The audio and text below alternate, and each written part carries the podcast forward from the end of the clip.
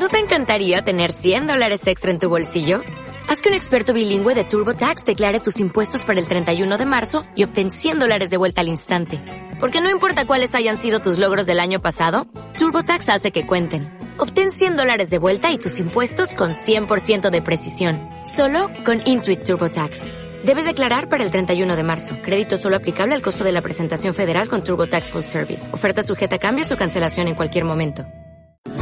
Escuchar tu palabra es inicio de ti, Señor. Meditar tu palabra es captar tu mensaje de amor. Proclamar tu palabra, Señor, es estar embebido de Proclamar tu palabra, Señor, es ya dar testimonio de ti, mi Dios. Muy buen día para todos. Hoy es sábado, un día para agradecer. Agradecer lo que Dios me ha dado esta semana. Recordemos que estamos en la lectura continua de la Biblia. No es un libro cualquiera. Cada vez que yo leo el texto, es Dios hablándome. Depende de mí si yo le entiendo. Además, por eso siempre la invitación fundamental, primero, la invitación al Espíritu Santo para yo poder entender lo que Dios me quiere decir.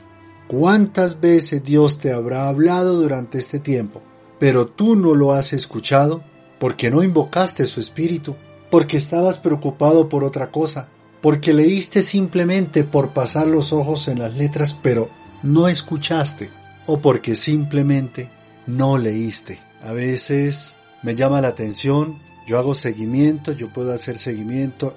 Muchas personas ni siquiera ven los textos. Muchas personas no escuchan los audios. El engaño no es para mí, el engaño es para cada uno. Además de agradecer, hoy es un día apropiado para escribir, para recordar qué preguntas me quedaron, para preguntarme ¿Qué entendí esta semana? ¿Qué me quiso Dios decir estos días? Las preguntas que voy colocando son preguntas que sirven de orientación.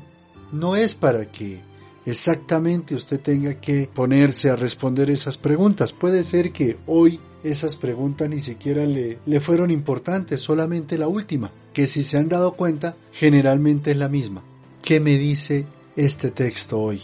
Dado que para este sábado no habían preguntas planteadas, he querido retomar el capítulo 2, verso 18 del libro del Génesis.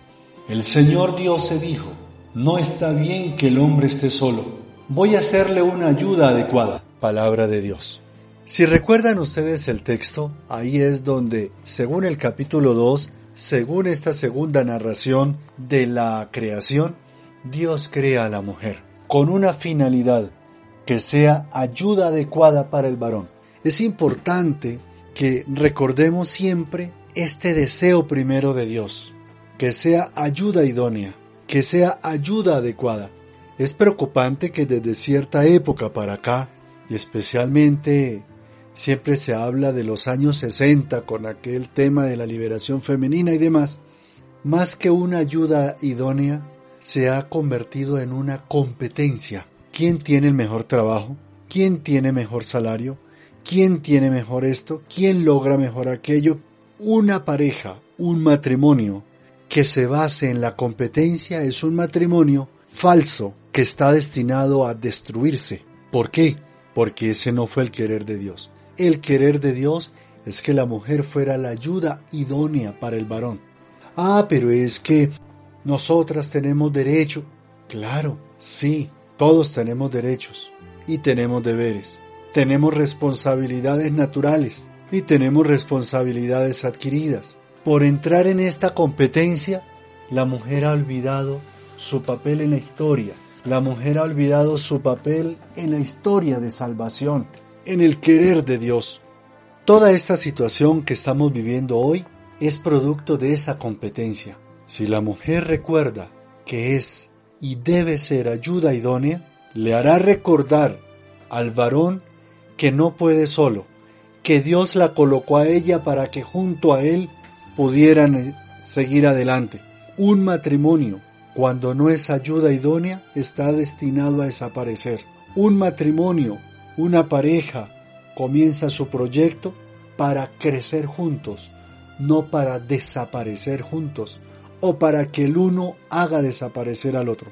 Así como el texto deja ver que la mujer es ayuda idónea para el varón, el varón también debe abrirse y dejarse ayudar por esa ayuda que Dios mismo quiso colocar en su historia, en sus genes, en nuestros genes. Ah, es que yo soy, yo puedo.